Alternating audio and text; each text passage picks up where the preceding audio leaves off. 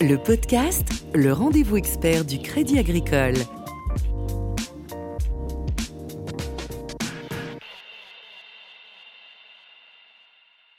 Bonjour à tous et bienvenue dans le podcast. Nous inaugurons aujourd'hui une série de trois émissions consacrées à l'histoire du Crédit Agricole en compagnie d'un historien de l'économie.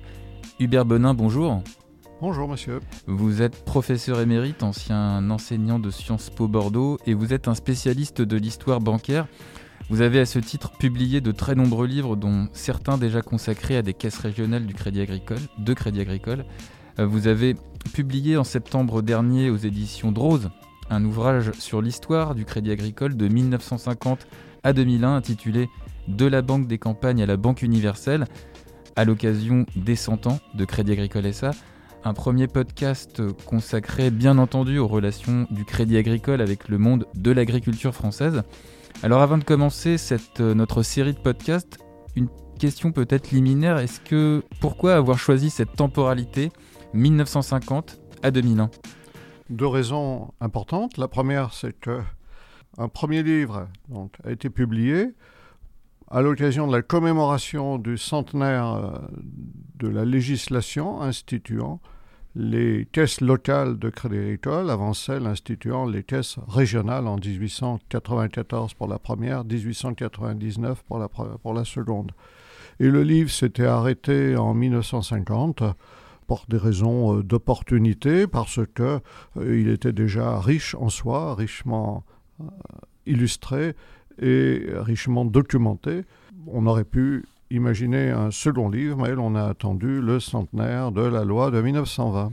Alors, avec euh, le recul, justement, quelles sont selon vous euh, les grandes périodes qui tissent cette relation privilégiée entre le crédit agricole d'une part et l'agriculture française euh, d'autre part à partir de l'après-guerre? Tout d'abord, le crédit agricole et l'agriculture redémarrent de conserve.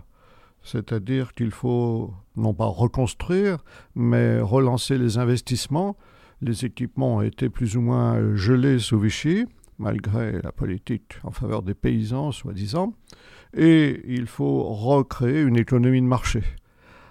Parce que la période de la guerre était une période de réquisition et d'organisation du marché. La modernisation intervient dans le cadre de la planification. Donc, euh, avec l'aide des organisations paysannes, la création des grands syndicats comme la, la FNSEA, voilà, et les, jeunes agriculteurs, euh, on décide cette fois de favoriser une agriculture dynamique qui soit capable d'aller de l'avant, c'est-à-dire non plus de faire face aux stricts besoins, mais d'entrer dans le soutien de la société de consommation, dans le soutien d'une économie apte à susciter des revenus euh, à l'agrobusiness et enfin euh, songer à l'exportation. Ce dernier point est important quand se met en place la politique agricole commune. La PAC. Euh, dans les années 60, quand euh, le marché commun, qui était jusqu'alors industriel, devient aussi agricole.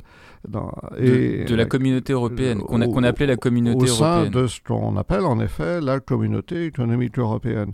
Et dès lors, une politique agricole de compétition entre les grands pays se met en place. Il faut que chacun trouve sa spécialisation et la France doit affirmer cette spécialisation et par conséquent le Crédit Agricole joue son rôle dans le financement des investissements des agriculteurs qui choisissent de devenir ce qu'on appelle des entrepreneurs. Mm. Et ainsi cette révolution verte permet au Crédit Agricole de jouer son rôle. Ensuite, une nouvelle période intervient quand de l'européanisation l'on passe à la mondialisation. Dès lors, euh, la compétition s'intensifie pour un certain nombre d'exploitations.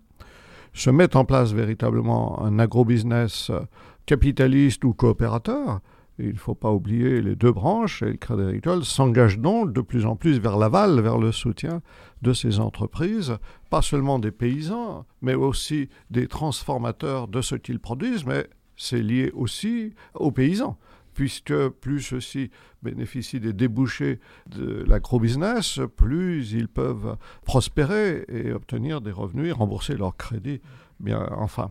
Hmm. Et, cette période de la mondialisation, vous, vous la situez au moment où le GATT devient l'OMC, c'est ça que vous voulez Voilà, dans les années 1990. Hmm. C'est important avec euh, l'accord de Marrakech, en 1994. Et là, évidemment, euh, aujourd'hui, on remet en cause cette mise en compétition, bien entendu, mais le modèle économique, comme on dit de l'époque, est, bien structuré autour de la notion de compétitivité. Et l'agriculteur doit être euh, relativement euh, productif et nous y viendrons à propos du nombre d'exploitations tout à l'heure. Alors il faut savoir que l'État est en fonction des périodes plus ou moins intervenues dans la gouvernance du crédit agricole et ce jusqu'à sa privatisation en 1988. Dans quelle mesure le crédit agricole a-t-il été un, des rouages des politiques agricoles voulues par la France? Vous avez parlé euh, de l'après-guerre, juste, juste après la guerre, au moment euh, de la création de la PAC, politique agricole commune. Bien, disons que au sein des commissions de l'agriculture du Parlement, où sont représentés des agriculteurs, mhm. et un certain nombre de ces agriculteurs sont à la fois dirigeants de caisses régionales, souvent élus, sont euh, représentants syndicaux et parfois au Parlement. Et on a une espèce d'osmose euh, au nom de cette politique agricole française, nationale, au nom du patriotisme économique et européenne. Et par conséquent, l'État qui dirige cet établissement public, qui en nomme son directeur général, l'État est évidemment le, levier de cette politique. Et dès lors, il s'agit de mettre de l'accélération. Donc, euh, les produits offerts par le Crédit Agricole sont enrichis, développés, diversifiés, et les sommes euh, mises à la disposition de ces financements sont accrues. Mais l'État réduit tout de même sa part de financement et donne son autonomie à, l'établissement public, d'où l'émission euh, d'obligations, de bons. La, caisse va sur le marché. Mmh. Mais comme euh, la caisse, c'est l'État, si je puis m'exprimer ainsi, indirectement, euh, les souscripteurs n'ont aucune inquiétude à avoir. La caisse est et sera solvable, bien mmh. évidemment, grâce à cette garantie publique la confiance règne et le Crédit Agricole pénètre rapidement et massivement sur les marchés et dans le monde des épargnants aussi. Mmh. Alors, quels sont les, mécanismes, les produits euh, mis en place pour financer la modernisation de l'agriculture euh, après, à partir de, 1950 en fait, euh, Il y a des, évidemment des prêts, on imagine, mais il n'y a pas que les prêts. Le Crédit Agricole fait des prêts, mais au lieu de financer comme dans l'entre-deux-guerres, euh, l'achat de barbelés, d'engrais, euh, etc. Mm. Désormais, il finance la révolution de la mécanisation. Mm. C'est un boom spectaculaire, la révolution du tracteur, de la moissonneuse-batteuse, de tout ce qui est moteur. Alors aujourd'hui, ça nous paraît simple, mais c'est une grande bataille de la productivité qui est mené, et le crédit agricole est le financier, euh, pas unique, puisque les marchands de matériel peuvent faire appel à d'autres banquiers, mais le crédit agricole est tout de même en proximité avec les agriculteurs. Par ailleurs, euh, le crédit agricole finance de plus en plus les consommations intermédiaires les achats, et notamment les coopératives d'achat, en mmh, gros. Mmh. Donc euh, ce lien est une sorte de triangle paysans, coopérateurs et Crédit Agricole. Enfin, le Crédit Agricole finance largement un produit nouveau qui sont les prêts calamités, qui n'est pas évidemment un élément de progrès en soi, mais c'est un élément de régularisation, d'écrètement des crises potentielles provoquées par le climat. évidemment, les prêts calamités sont un élément important de l'image de marque du Crédit Agricole aussi, parce qu'il a, euh, c'est une sorte d'assurance, bien sûr, et il faut avoir souscrit une relative assurance, mais tout de même, cela permet au Crédit Agricole de montrer euh, sa constance dans le soutien d'agriculteurs confrontés à des difficultés soudaines. C'est un élément moral, je dirais, euh, au-delà de, la finance. On parlait donc de prêts euh, qui euh, permettent aux agriculteurs, au monde agricole français, de s'équiper, de bénéficier du progrès technique de cette période-là. Mais en parallèle, on pourrait aussi mettre la bancarisation des ménages agricoles. On est également passé d'un crédit strictement dédié donc à l'acquisition de matériel un crédit orienté vers le monde rural, puisqu'on assiste par exemple en 1959 à la distribution des premiers prêts immobiliers à des personnes euh, habitant en zone rurale. Jusqu'alors, le Crédit Agricole était déjà une banque rurale et finançait depuis la Première Guerre mondiale des artisans notamment. Un certain nombre de paysans avaient plusieurs activités. Mais là, c'est vraiment la volonté de soutenir un mode de vie des paysans et des ruraux proches dans le cadre de l'émergence de la société de consommation. Euh, on critique aujourd'hui la société de consommation, mais il faut voir, j'en ai encore visité des fermes et moi-même, tous les étés, j'étais dans les fermes de mon village savoyard, au Savoyard. Il faut voir comment vivaient beaucoup de paysans euh, dans des sols en terre battue, un sous-équipement euh, de la cuisine, par exemple, si on pense à la ménagère. Et, Assez rudimentaire. voilà. Et par conséquent, aider les, les paysans, puis en marge, puis rapidement, de façon massive, l'ensemble des ruraux a accompagné le mouvement de mise en place de la société de consommation, ma foi de se doter d'appareils électroménagers. C'est un élément positif, c'est un élément de progrès. Le progrès a tout son sens à cette époque. Il ne s'agit pas de surprogrès, de suréquipement, mais de mise en place d'un mode de vie et de consommation correct, tout simplement. Et par ailleurs, la croissance démographique de l'époque, il ne faut pas l'oublier, ce sont les baby boomers. Donc les paysans, d'ailleurs, euh, font un peu plus d'enfants, les ruraux aussi, à cause peut-être du poids de l'Église catholique. Euh, il faut héberger ces familles. Souvent, également, il y a des salariés agricoles qui ne sont plus logés dans des conditions mauvaises, qui sont désormais hébergés grâce à des logements individuels. Un certain nombre de familles paysannes gèrent ensemble une exploitation, éclatent dans leur logement, mais continuent à gérer ensemble une exploitation pour les générations nouvelles. Et il faut donc construire des, villas, quoi. Les, villages progressent et euh, deviennent des lieux d'hébergement, parfois collectifs, avec euh, des gens qui ne travaillent pas dans l'agriculture, mais qui travaillent justement dans les coopératives et les sociétés de transport, euh, les usines capitalistes de produits agroalimentaires. Mm. Donc tout cela crée un monde rural dynamique qui sort non pas de la misère, mais qui sort d'un mode de vie sommaire et qui s'oriente euh, vers une normalité qui est accompagnée d'une dignité des personnes aussi. Hmm. Dernière question avant de, passer au prochain épisode, qui va nous ouvrir justement des perspectives sur les prochains épisodes. Euh, actuellement, on recense euh, environ un million d'exploitants agricoles en France, qui représentent 4% de la population active. En 1945, ils étaient 10 millions d'actifs. Comment est-ce que le Crédit Agricole a fait face à cette chute du nombre d'exploitants?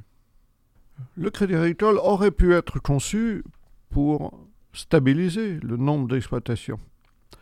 Euh, mais ce n'est pas sa vocation. Il est aussi d'aider les paysans qui peuvent s'en sortir et qui veulent s'en sortir, qui sont entrepreneurs dans leur mentalité, à euh, développer leur agriculture. Mais pour amortir des matériels, pour amortir euh, des investissements substantiels. Inéluctablement, la concentration euh, des exploitations, j'ai bien dit des exploitations, est devenue un enjeu. On peut garder la propriété, mais ne plus être agriculteur, ou prendre sa retraite et ne plus être agriculteur. Et se sont créés des GAEC en particulier, des groupements d'agriculture en commun. Se sont euh, multipliés ces mouvements de concentration. C'était inéluctable à l'échelle européenne, sans nécessairement courir vers les centaines d'hectares. Mais même en fusionnant euh, quelques dizaines d'hectares, on réduisait naturellement, spontanément, le nombre d'exploitations. Donc c'était cette logique économique. Le Crédit Agricole a aidé ceux qui restaient à faire des bénéfices permettant de faire face au remboursement des prêts et à l'achat d'équipements notamment. Euh, par ailleurs, un certain nombre de ces exploitations ont été mises en marché parce qu'un certain nombre de paysans, tout simplement, à la génération nouvelle, ont abandonné la terre, sont mmh. allés dans l'industrie, une usine d'automobile s'installe en Normandie, il y en avait plein, ou en Bretagne, eh bien, les jeunes de 18-20 ans ben, préfèrent euh, travailler 8 heures, même durement, que 10-12 euh, heures euh, et avoir un salaire fixe, je dirais, que plutôt que le partage de résidus, de, hmm. des revenus de vente. Donc il y a ce choix sociologique. C'est pas non plus inéluctable, mais c'est un choix de société. Donc les deux mouvements, modernisation par concentration, et éloignement d'une nouvelle génération du monde rural ont convergé. Et ça, c'est la première cause des années 50 aux années 80. Hmm. Euh, en une génération, l'effondrement du nombre d'exploitations a été euh, rapide, jusqu'à 3 millions, je dirais. Hein. Ensuite, une nouvelle étape a surgi. Là, on, on entre dans la logique de la rentabilité avec l'ouverture européenne, il est sûr que la compétition euh, de la viande allemande, la compétition euh, du porc d'Europe du Nord, etc., tout cela devient un levier là, de laminage mmh. et d'inquiétude d'un certain nombre de paysans ben, qui préfèrent accélérer leur départ à la retraite. Il ne faut pas oublier qu'il y avait des indemnités viagères de départ. On accélérait pour dire aux paysans ben, partez plus tôt, vers 55-60 ans. Et puis, on a, là encore, euh, un mouvement de départ des campagnes euh, vers la ville, tandis que les néo-ruraux, eux, n'ont pas envie de faire de l'agriculture. Hmm. Grosso modo, euh, le Crédit Agricole est resté la grande banque de l'agriculture, d'où son surnom de banque verte qui perdure jusqu'aux années 2000. Hubert Benin, professeur émérite, ancien enseignant de Sciences Po Bordeaux et spécialiste de l'histoire bancaire. Merci beaucoup. Je vous en prie. C'est la fin du podcast. Vous pouvez retrouver cette interview sur notre page LinkedIn ou Twitter Groupe Crédit Agricole et notre page SoundCloud. Vous pourrez poser vos questions à nos prochains invités via notre page LinkedIn et Twitter. À bientôt. Le podcast, le rendez-vous expert du Crédit Agricole.